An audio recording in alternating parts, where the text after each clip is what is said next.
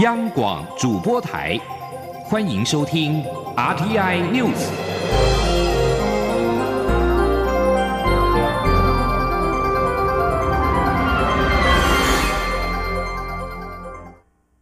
各位好，我是张旭华，欢迎收听这节央广主播台提供给您的 RTI News。今年迈入第七十届的德国纽伦堡国际发明展今天落幕，中华民国代表团获得金牌十三面，总统蔡英文、副总统陈建仁发贺电祝贺。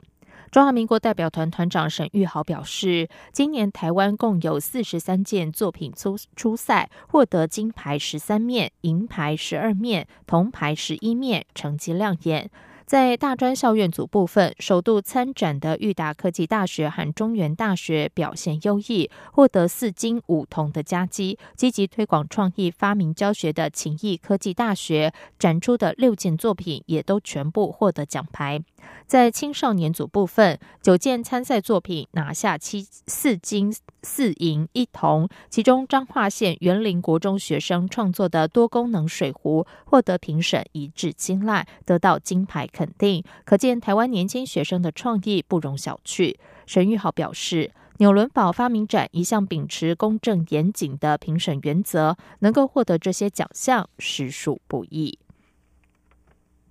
在选举的消息方面，台北市长候选人今天举行了首场电视辩论，独缺争取连任的市长柯文哲。国民党候选人丁守中批评柯文哲整天作秀不做事，让台北竞争力大幅下滑。民进党候选人姚文智则是批评柯文哲光怪陆离的言论，提供给国民党高雄市长候选人韩国瑜上场的舞台。无党籍的李习坤说：“现在是非常时期，市长要有勇敢、执行力、沟通能力等特质，但柯文哲并没有这些特质。”记者谢嘉欣报道。台北市长选战越趋升温，寻求连任的台北市长柯文哲四号虽缺席首场电视辩论，但其他四位候选人中有三位的话题离不开他。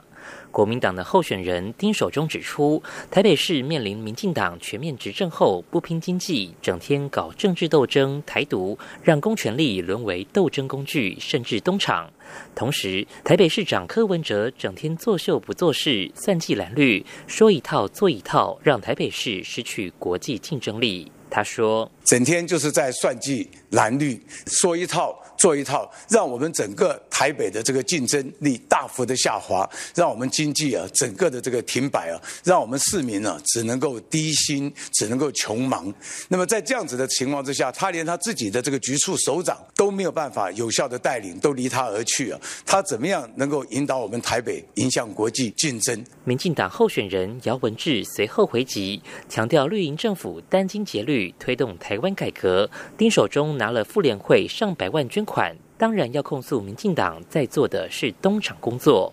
话锋一转，姚文智也批评柯文哲一番妇联会现在好好的，管他过去做什么的言论，是昧于社会公益的实现。他还说，国民党高雄市长候选人韩国瑜的崛起，就是拜柯文哲所赐。他说，在中国的全力协助底下，韩国瑜已经变成了台湾最反动、最反制的网红，而丁守中还会跟他们站在一起。韩国瑜的崛起，事实上是柯市长提供的养分。柯市长，我们给你四年的机会，你各种不同光怪陆离的言论，你造成了韩国瑜上场的一个舞台。那这个舞台，也就是你过去各种综艺化的表演，但是呢，都不需要负责任。耍嘴皮、不负责任，就是我们的柯市长所带起的。无党籍候选人李习坤指出，当前和七零年代一样非常艰困，是非常时期。此刻的领导者需具备勇敢，政策要立竿见影且有可行性，执行能力、沟通能力也要非常专业。然而柯文哲并不具备这些特质。他还呼吁选民放下蓝绿政党包袱，集中选票，选出一个有能力、优秀的领导者。同样无党籍的候选人吴鄂阳则提出另类主张，表示当选的首要任务是推广蜂蜜柠檬养生法，让健保财务、老年长照等诸多问题迎刃而解。第二，则是要预请蔡总统废弃先前的军工教年改。中央广播电台记者谢嘉欣采访报道。台北市长柯文哲三号在公园参加民国党市议员参选人徐世勋举办的活动，柯文哲还送上了冰冻的蒜头，象征冻蒜，引发外界质疑彩虹线。柯文哲今天表示，并不清楚行程安排，不过他会要求幕僚做检讨。据夫人陈佩琪下午赴台中参观花博，外界解读是缓和白绿关系。柯文哲说，花博是行销台湾的活动，他的态度是能帮多少算多少。请听谢嘉欣的报道。九合一大选将至，候选人动向备受关注。台北市长柯文哲三号在公园为民国党市议员参选人徐世勋的音乐嘉年华暨竞选总部成立大会站台，现场当选声音不断。柯文哲还送上冰冻的蒜头，遭外界质疑彩虹线。不过，柯文哲四号出席第四届电器杯公益路跑暨野餐嘉年华，受访指出，自己是受邀出席，事前并不知道是违法的，而每日行程是由幕僚安排，回去他会请幕僚做检讨。他说：“嗯，回去也会去检讨看看吧。不过有时候人家请我们去，我们就去，也会去再去跟他检查说，哎，你有拿不多。”对于外界解读柯文哲的夫人陈佩琪四号要参加台中花博活动与白绿关系缓和有关，柯文哲强调，台中花博和台北市大运同样都是将台湾推向国际、走出去的机会，这不单是台中、台北的事情，因此他的态度是能帮多少算多少，且是帮忙台湾。中央广播电台记者谢嘉欣采访报道。国民党今天晚上在新竹县举办桃竹竹苗大会师造势活动，历任六位党主席、前主席吴伯雄、连战、马英九、朱立伦、洪秀柱以及现任主席吴敦义一起为桃竹竹苗党籍候选人造势。前立法院长、国民党立法委员王金平率领多位国民党立委到场助讲拉票。国民党高雄市长候选人韩国瑜也透过视讯连线的方式现身催票，展现团结的气势。国民党桃园市长候选人陈学圣、新竹县长候选人杨文科、新竹市长候选人许明才、苗栗县长候选人徐耀昌等，在吴敦义和马英九等人陪同下，联合大进场，为整场活动掀起了一波高潮。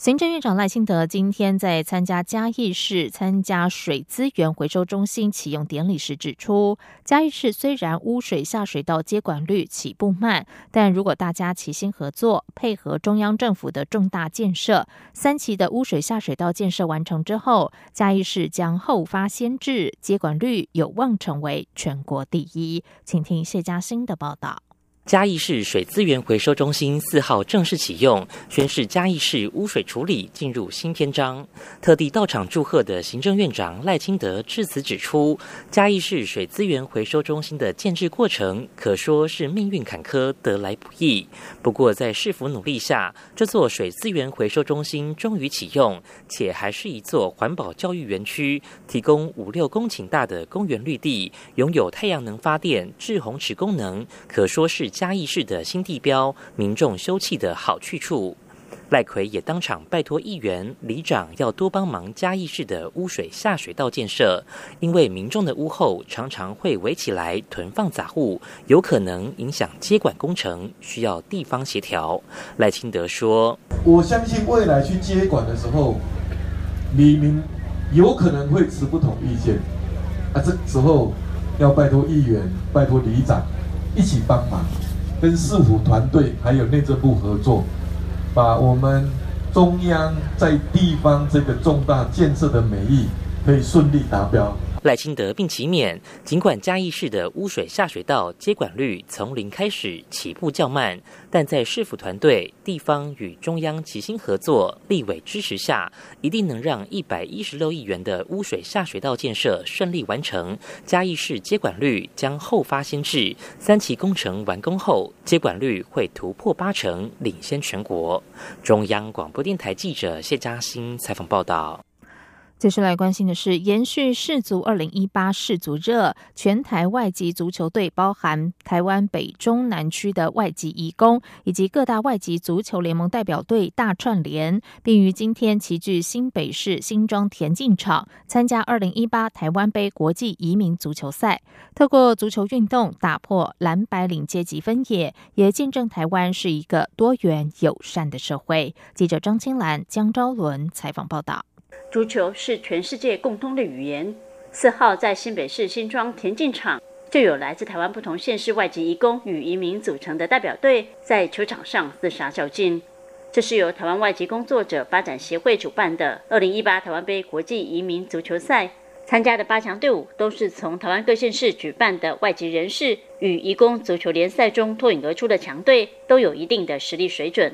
拿下亚军的新庄越南队球员表示。很开心参加这场赛事，认识很多不同国家的朋友，也因为能够趁空闲时间踢球，让他们工作起来更愉快。越南移工曲公勇说：“我们觉得是很舒服，上班都很容易上班了。我希望以后我们也可以比赛多一点。”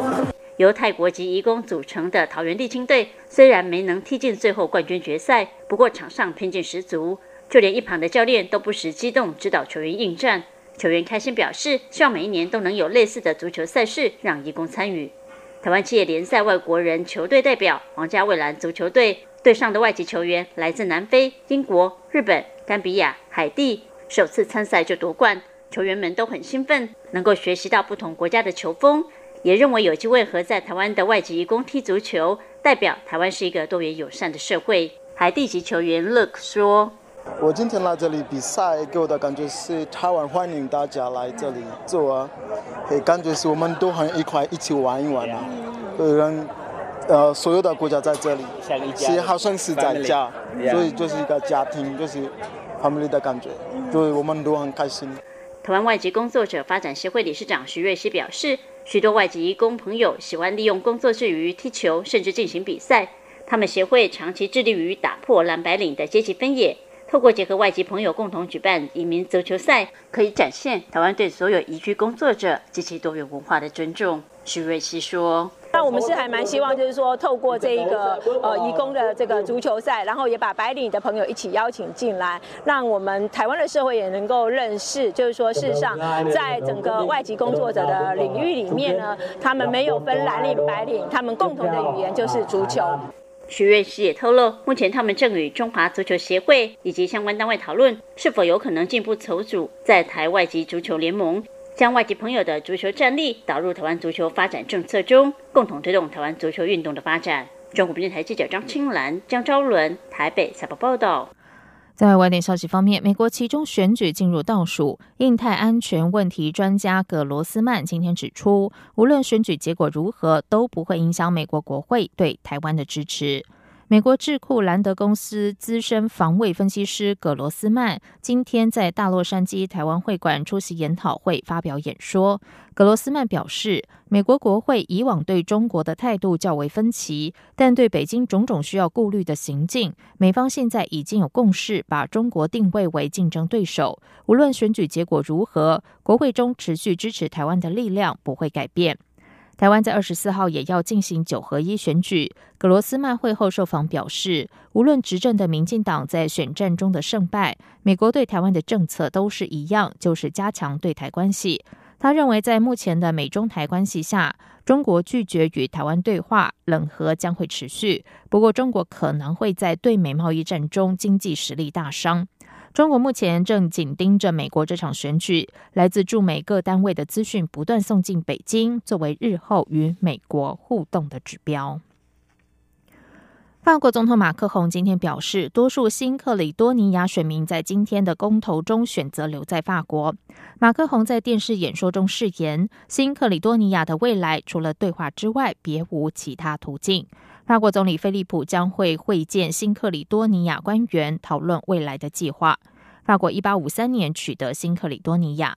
南太平洋法属新克里多尼亚的电视台在官网报道，根据已经完成百分之九十五的计票结果，百分之五十六点八新克里多尼亚选民在今天的公投中反对脱离法国独立。今天的公投投票率高达百分之七十九点八。不过，有些人担心这项公投恐怕导致倾向支持独立的原住民卡纳克人与白人间的紧张情势加剧。双方一九八零年代曾经爆发致命冲突，夺走了七十多条人命。